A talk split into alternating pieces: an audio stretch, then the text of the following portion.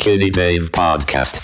Привет, ребята, это Skinny Dave подкаст, 57 эпизод. Выходим по понедельникам, говорим про музыку, популярную культуру, сериалы, кино и все такое подобное. Моим собеседником сегодня, как это было тысячу раз до этого, является музыкант, э, музыкальный продюсер, битмейкер и главный редактор музыкального сообщества Дроп, кажется, ничего не забыл, Игорь Шастин. Привет, Игорь, как дела?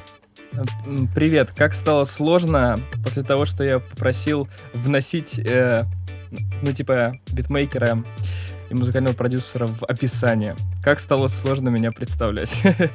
Ну, Да не знаю, нормально, как-нибудь дела от- нормально. отточим. Мы это отточим и, и придумаем быстрый способ тебя представлять, так чтобы учитывать Да. все твои, э, ну, ну, твою профессию, в общем. Да. Вот, дела нормально. А, много всяких, так сказать, теоретических курсов музыкальных смотрел на этой неделе. И мы об этом, я думаю, поговорим через какое-то время. Но сначала я бы хотел спросить, как дела у тебя. И несмотря на то, что мы обычно стараемся не касаться всяких а, пикантных политических и прочих тем, не спросить тебя, как там у тебя в городе обстоят дела, я не могу. Вот. А, значит, да. Ну, я на самом деле ничего такого особенного раска- рассказывать не буду. Это, наверное, будет недолгий рассказ. А, значит, друзья, если вы живете в танке, то в Грузии начались э, несколько дней назад массовые протесты. Начались они с того, что российский политик приехал в Тбилиси и каким-то чудом сел на кресло председателя а, в парламенте, если не ошибаюсь. Парламент же. Вот. Да, Э, кто-то сказал, что это была ошибка, ну, протокольная какая-то ошибка, в общем.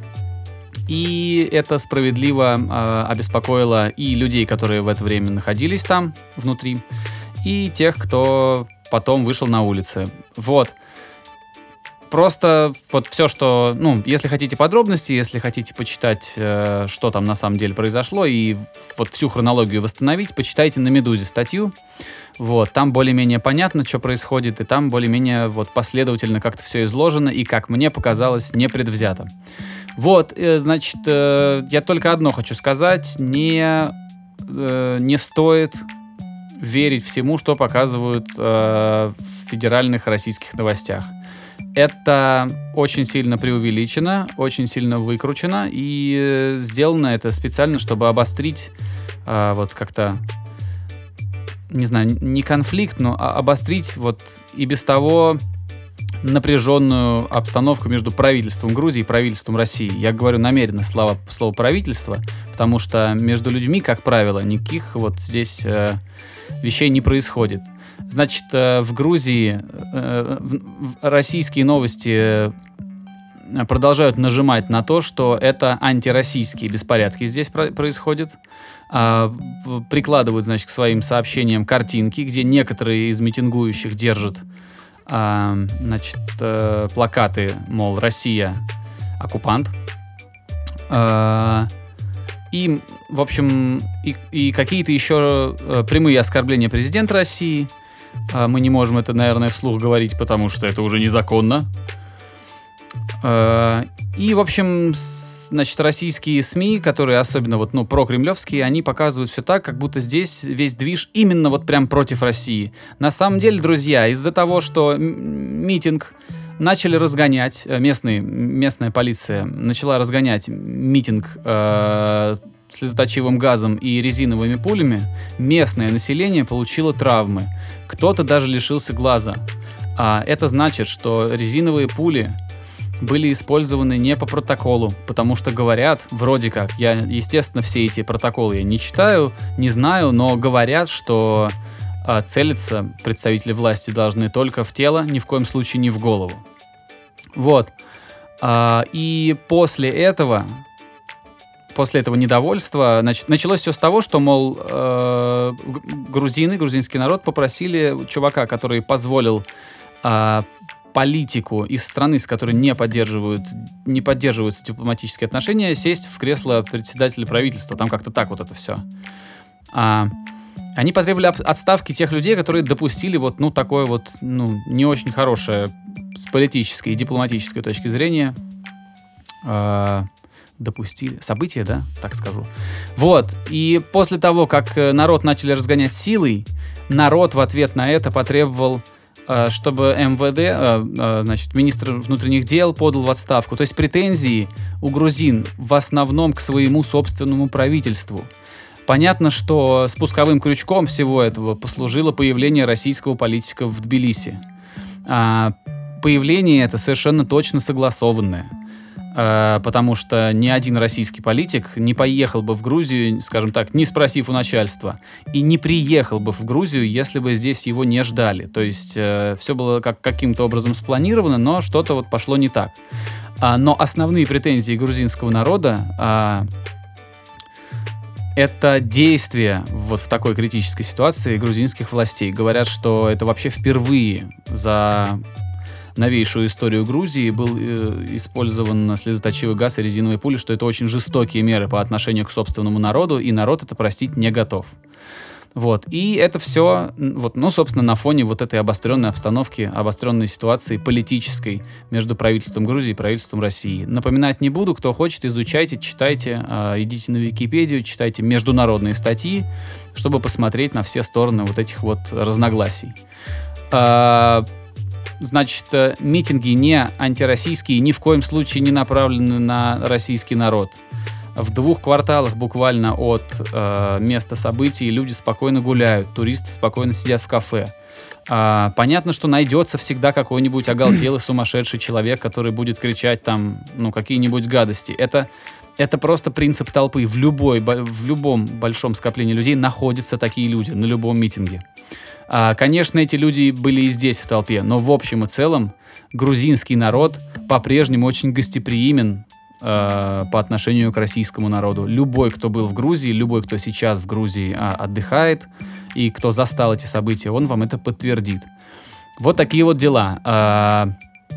Еще есть э, один... Не получается, да, Игорь, у меня коротко? Ну, в общем, под, как, а, пытаюсь как могу. Говори. Я думаю, ты делаешь как должен сделать, поэтому продолжай. Да, значит, э, еще э, простой пример того, как работают российские СМИ.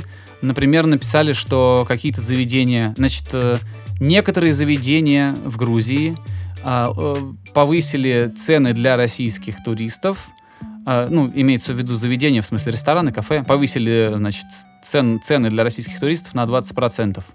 Вот. А, причем вот это, кажется, лента опубликовал, но дело в том, что никакой ссылки, никаких названий этих заведений э, лента не приложила, хотя новостной ресурс все-таки должен это делать, если он так вот, ну, такие вещи говорит.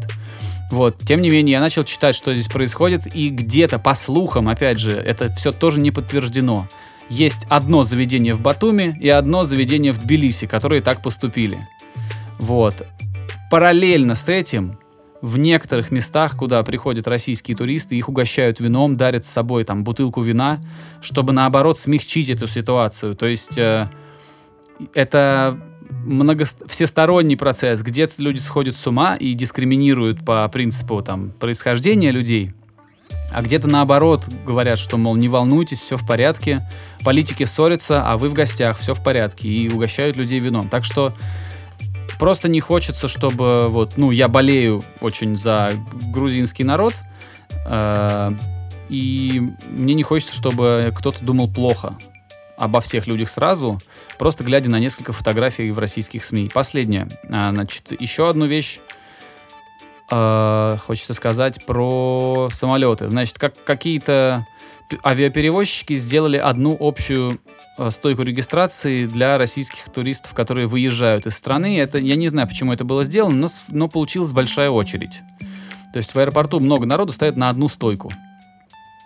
И в это же время э, российские СМИ, опять же, те, которые на первых трех, трех кнопках в телевизоре, э, начинают снимать репортаж о том, что туристы выстроились в очереди и спешно покидают э, Грузию. Вот, это неправда, это подтасовка и обман. Вот такие вот дела. И когда, опять же, тоже где-то, значит, рассказывали, что э, журналистов бьют, ну, журналистов бьют, э, по-моему, как раз именно тех, которые приезжают, чтобы недобросовестно освещать эти события и показывать их в том свете, в котором нужно заинтересованной стороне. Вот. А, ну и вообще, я вот э, чисто от себя могу сказать, что мы были на следующий день после того, как все завязалось, как все случилось там, а, на площади перед парламентом, мы были а, значит, в, в день событий э, в центре я, я находился недалеко от, от места событий, и все было в порядке. То есть я говорю по-русски, я грузинский язык не знаю. Вот, я говорю по-русски, и никто ни одного косого взгляда. На следующий день я поехал в магазин, в большой супермаркет, где очень много людей. А, разговаривал там по-русски тоже, ни одного косого взгляда, все в порядке. То есть это мой личный пример. Поэтому, пожалуйста, как кто там, Михаил Афанасьевич Булгаков завещал, не читайте советских газет.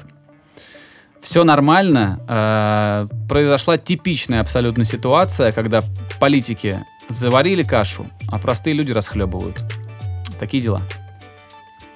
Ну, я думаю, мы эту тему закрыли на сегодня, и можно сделать какую-то, знаешь, такую перебивку, чтобы перейти дальше. Потому что, ну, она все-таки очень сильно отличается от того, о чем мы обычно говорим. Слушай, да мне пишут люди, что у вас там? Ну, то есть там люди прям обеспокоены. Видимо, Я понимаю, видимо показывают какую-то такую херню показывают по телевизору в России, что, ну, слушай, я видел репортажи этого э, Соловьева, я видел, э, вернее, не, не репортажи, я видел программы Соловьева и видел программы Киселева. Я знаю, какая у них риторика, поэтому я приблизительно представляю, что там они сейчас пиздят, эти два человека. Ну, как минимум эти два. Вот.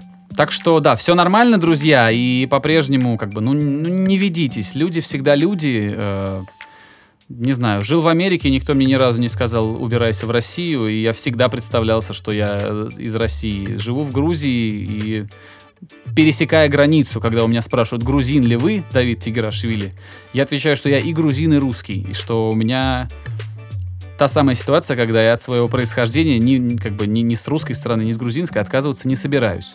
И ни разу у меня это не вызвало никаких проблем. Так что на практике, на собственной, говорю вам, что все нормально. Все. Теперь точно перебивка какая-то. Барабам-барабам. Да, барабам-барабам. Продолжаем теперь уже по темам Да. нашего подкаста. Да. Давай про музыку, Да. Игорь. Ты, наверное, какой-нибудь музыки Давай про музыку, и- да. Да, я послушал немного, но послушал. Э, во-первых, э, со стороны тяжелой и альтернативной музыки. Э, британский коллектив, который называется Black Midi, э, выпустил дебютную пластинку. Они исполняют рок-панк с таким уклоном в альтернативу и в экспериментальность. То есть Вот там прямо есть так, в моменты- такой последовательности. Рок-панк. Да, то есть это не металл. Это Ну, не панк-рок. металл.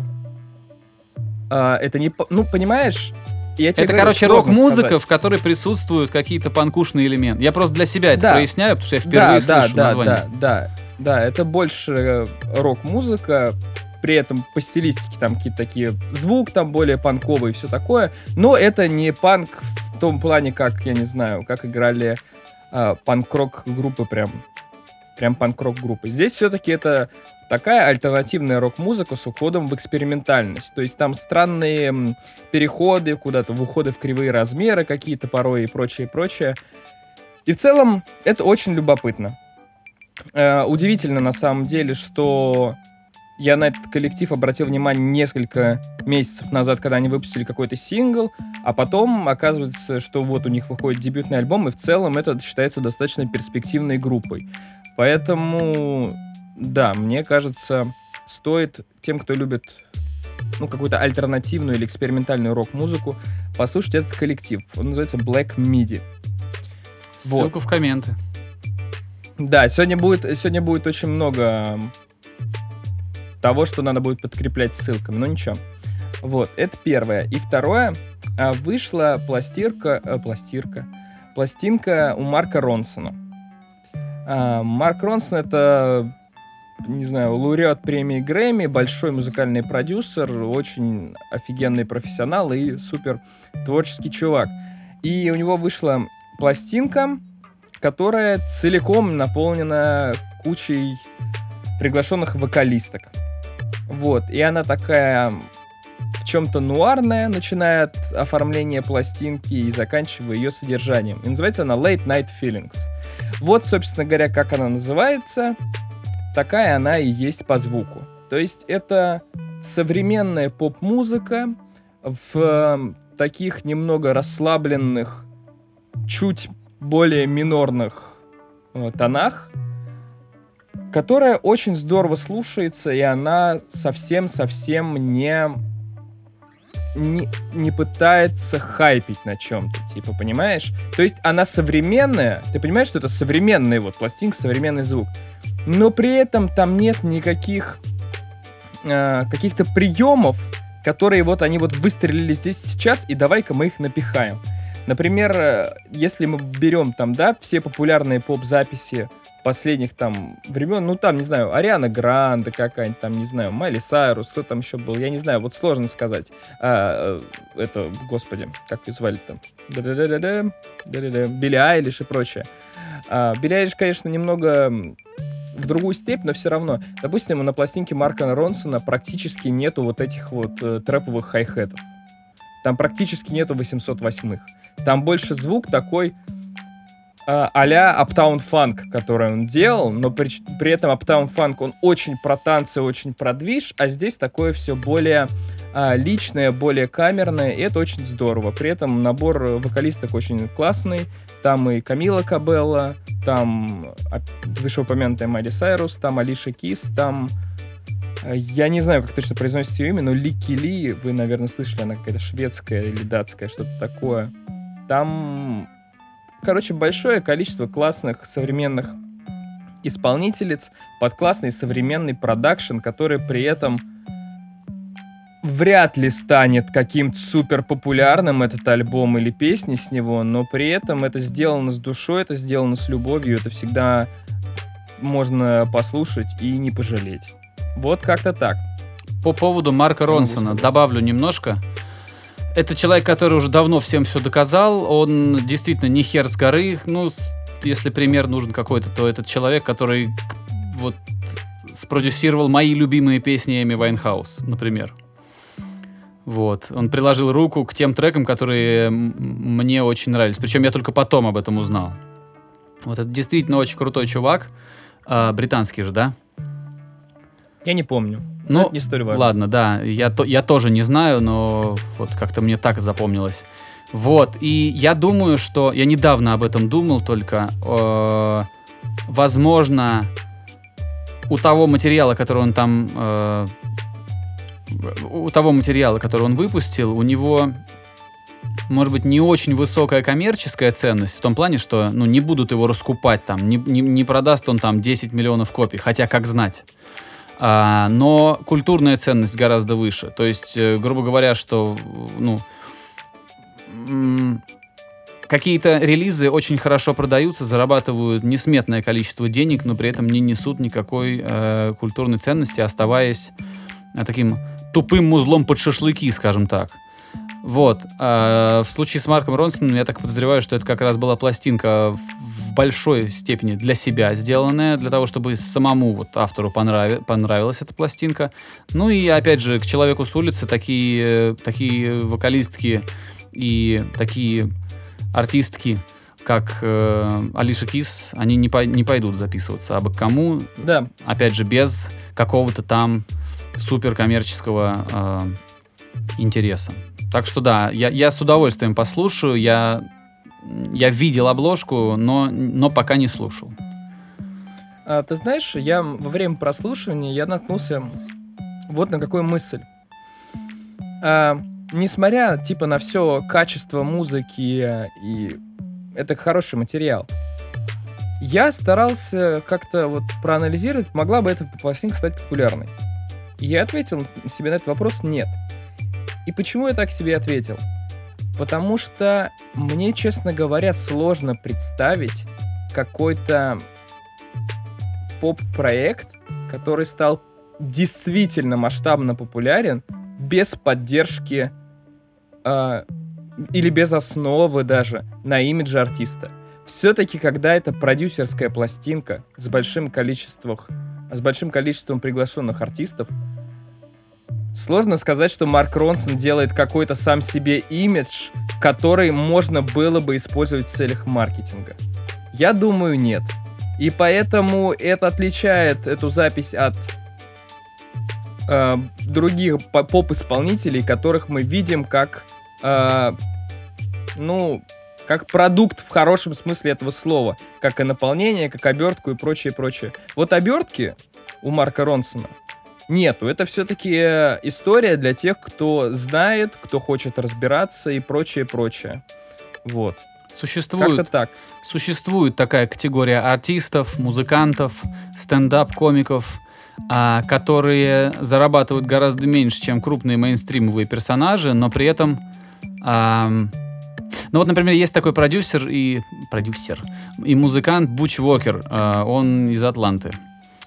А, он сочиняет песни для Pink, для там, ну, он неплохо так, он очень неплохо сочиняет для американских кантри-звезд, которые зарабатывают много.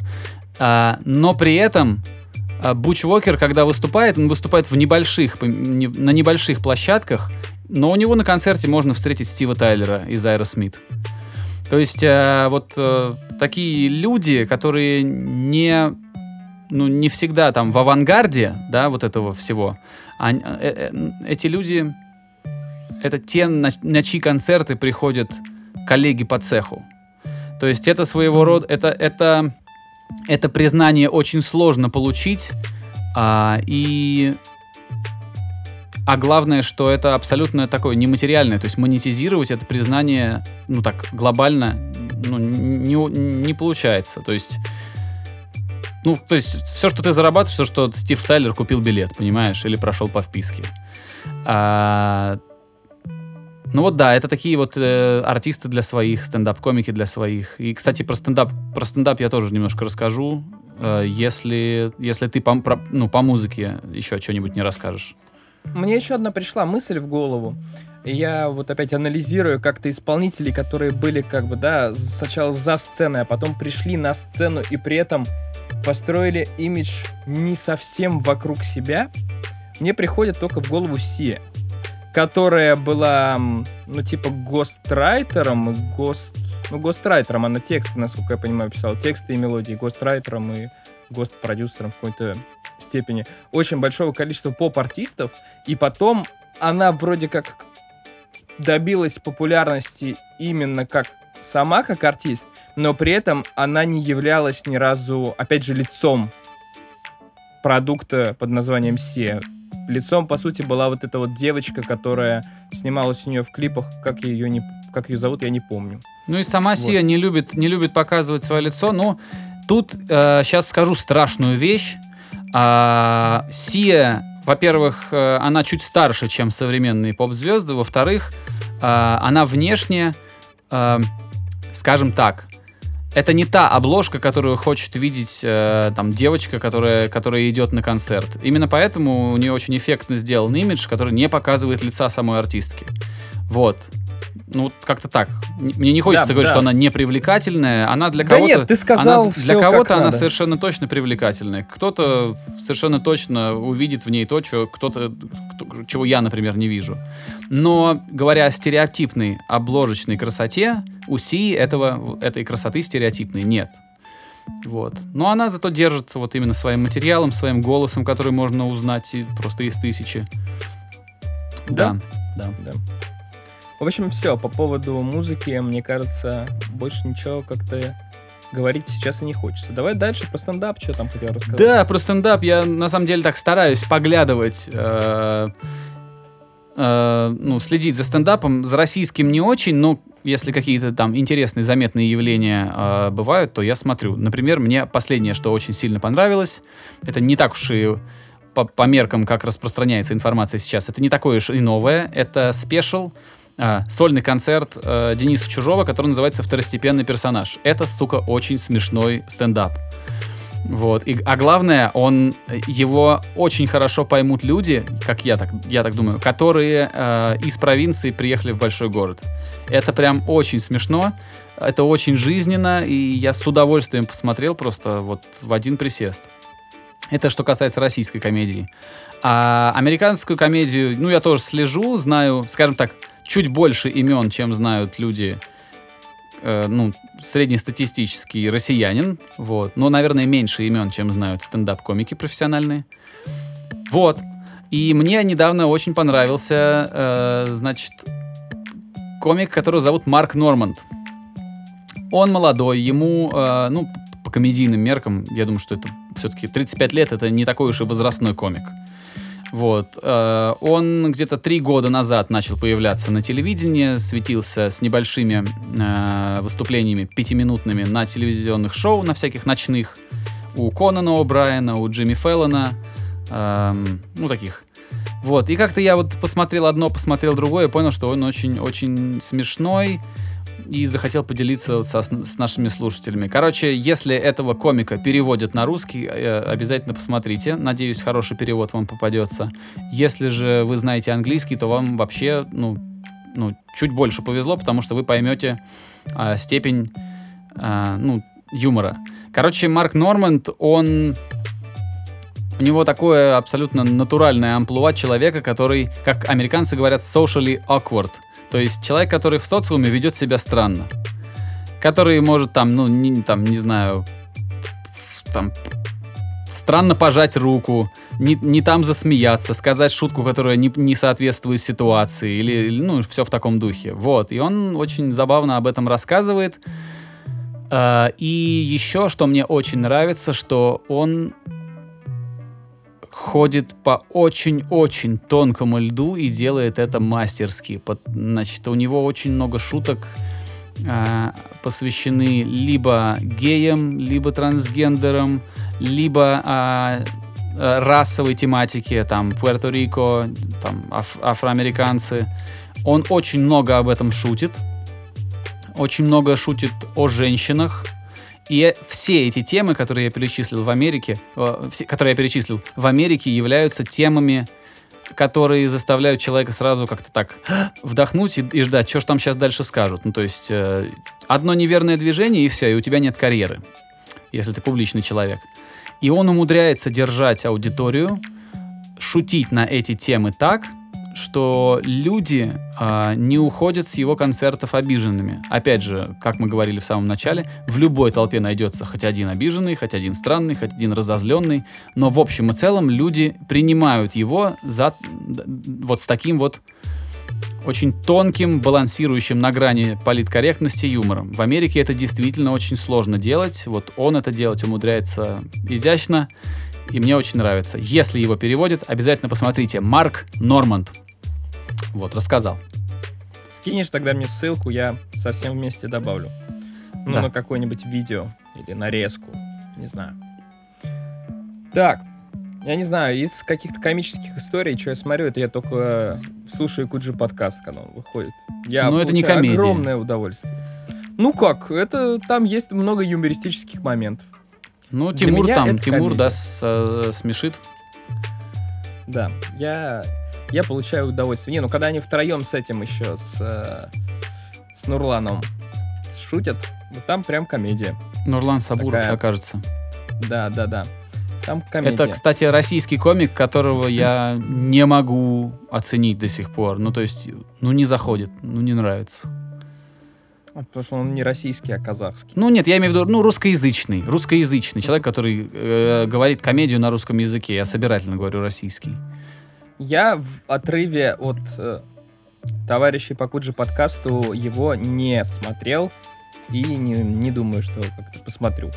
Мне хватает, вот моя доза комедии еже, я не знаю, недельная, двухнедельная, я не знаю, какая у них регулярность, она какая-то неварьированная. Вот это моя доза комедии. Так, э, в самом начале подкаста э, я сказал, что поговорим про всякие теоретические истории с музыкой. А, что я имею в виду?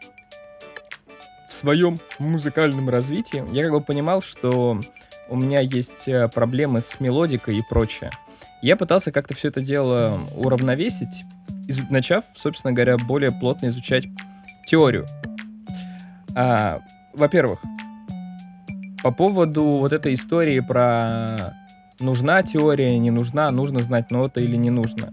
Необходимости в этом, конечно, никакой нету, но если ты что-то знаешь, то это, это хороший большой плюс. Это поможет Ты тебе тыкаешь. объясняться с другими людьми, которые знают на общем языке.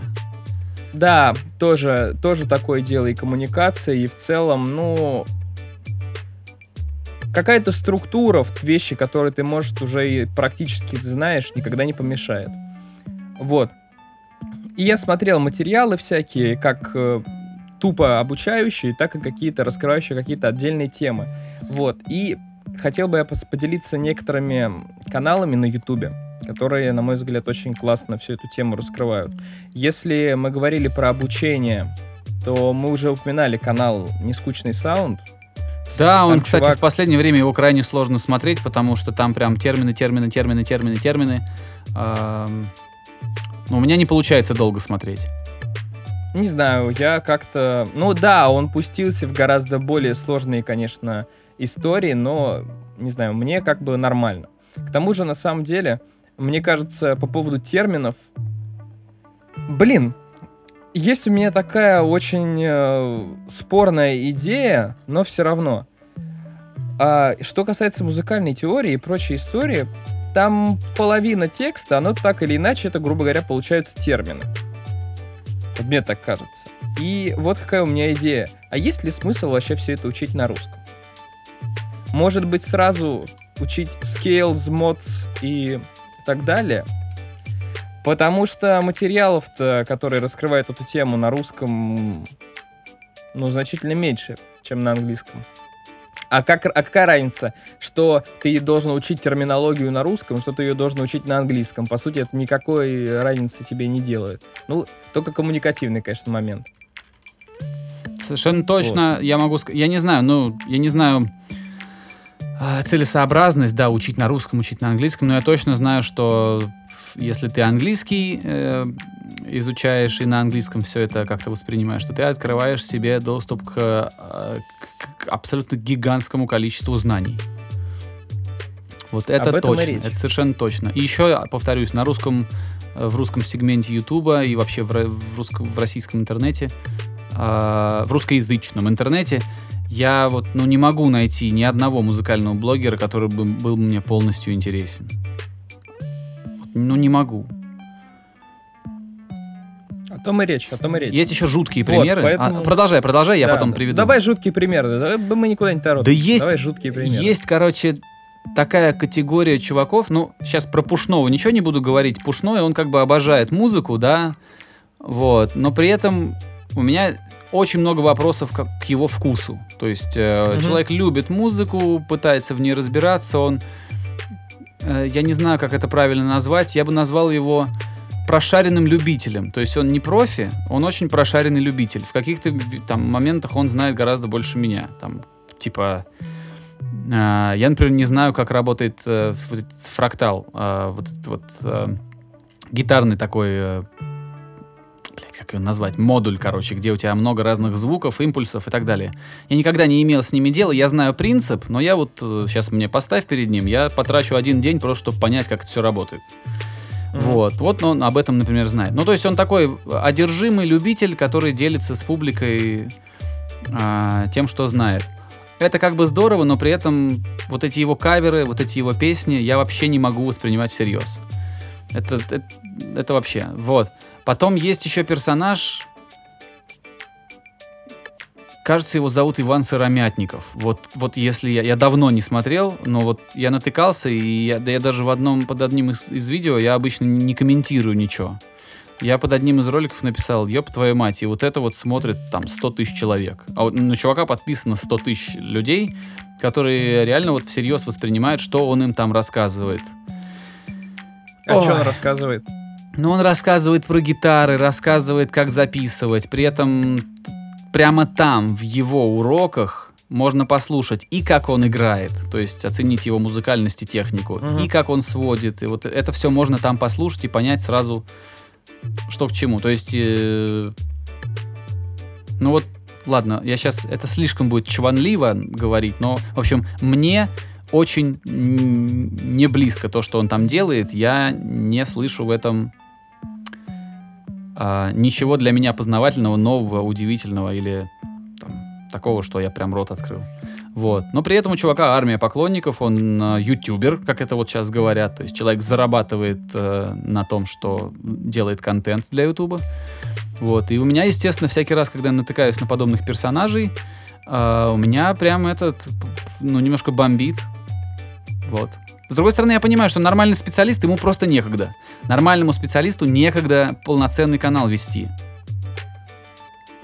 Ну, может быть, может быть, отчасти. Короче, а по поводу русских, я еще хотел вспомнить этого чувака.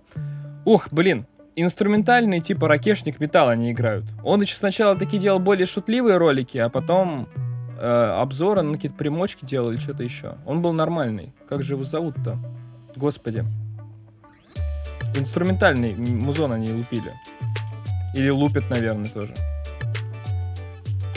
Ты не можешь вспомнить. Да нет, я даже, ну, даже примерно не понимаю, о ком речь. Блин, который говорил компрессор на клин не ложи. Как же его звали-то? Блин, не знаю. Ну, короче, был забавный чувак. Что он сейчас делает, я не знаю. Но когда я его там смотрел, энное количество лет назад, когда там еще гитару осваивал, это было прикольно. Мне казалось, это нормальный контент был. Короче, ближе к телу. А, Истории про с обучающими материалами. Посоветую несколько каналов. Первый канал — это чувак, которого зовут Адам Нили. Это просто супер огромный кладезь всякой истории с теорией. То есть, эм, ну вот прям более-менее все. У чувака 700, что ли, тысяч подписчиков или что-то такое. И, короче, да, это прям энциклопедия в некотором роде. Там и на практике, и не на практике, и все что угодно. А второй чувак, примерно то же самое. Его зовут Дэвид Беннет. Пиано канал называется. И там тоже помимо каверов, которых пианино у него, у него тоже разбираются какие-то моменты теории. Например, там в духе размерности в песнях Radiohead. Это иногда очень забавно, потому что, ну, типа там песни с бриджем в 7 восьмых и прочее, это не у каждого исполнителя встретишь. Вот, и если кому-то это интересно, то можно во всем этом поразбираться. И третий а, канал, который я хотел посоветовать, это, наверное, скорее про продакшн именно. Может быть, ты слышал о таком чуваке, как Рик Биата. Да, он прекрасен. Вот Рик Биата мне очень нравится. Он, он э, как раз из тех персонажей, которые а, очень доходчивые. Он прям вот показывает, тут же ты все слушаешь, тут же все с примерами, а главное все без э, задирания носа. Так что Абсолютно, да, Рик да. Биата мне нравится. Я его смотрю, ну так, когда попадаю, вот э, с удовольствием смотрю, когда тема близкая.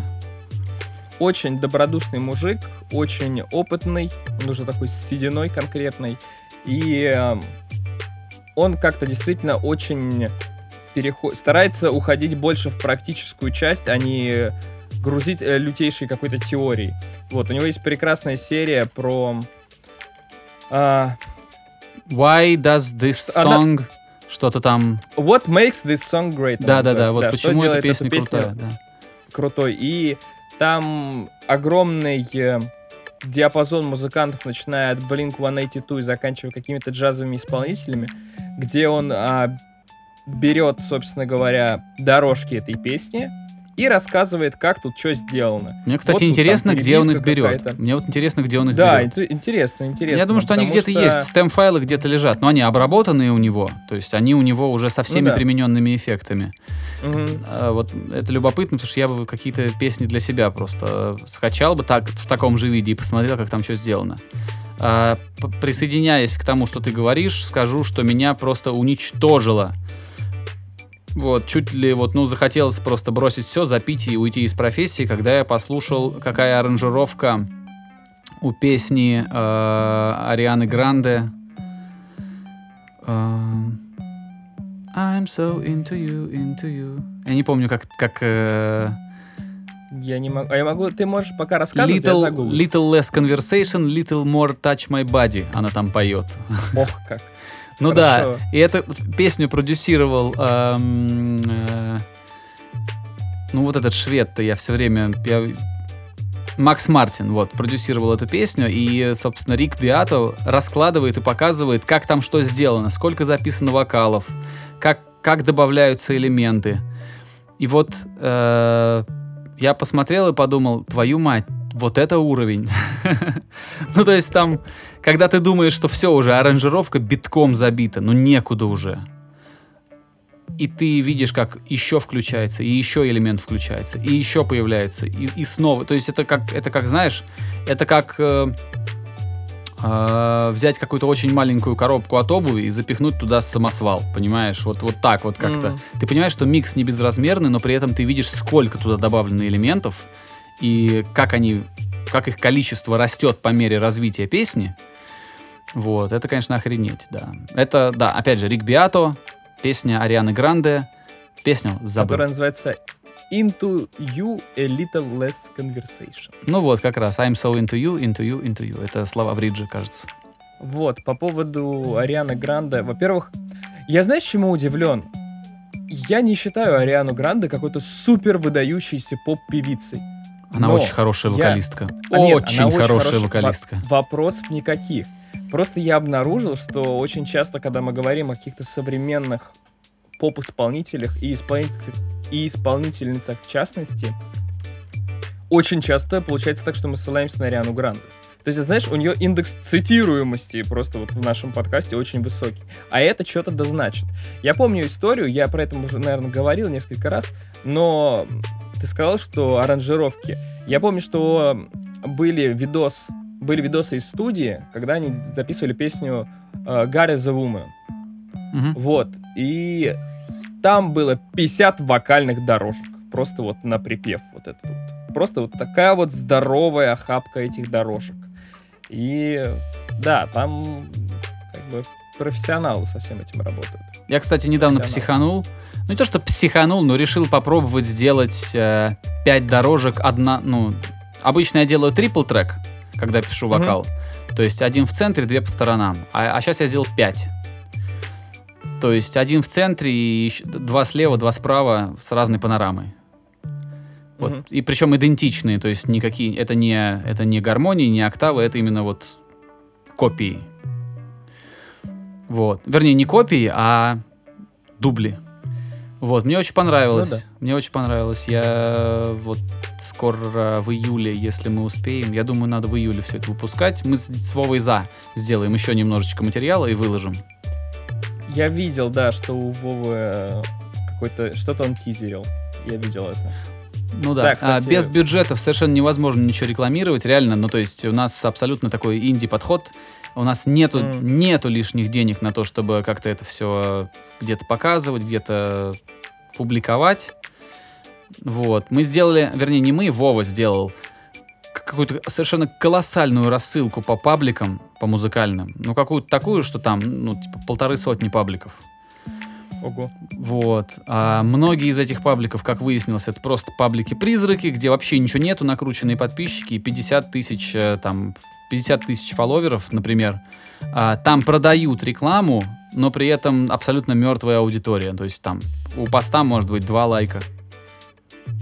Вот, э, и мы выяснили, что вот просто сесть и руками разослать все это, это, конечно, можно, но как, как, как, вот, как показывает опыт, это бесполезно.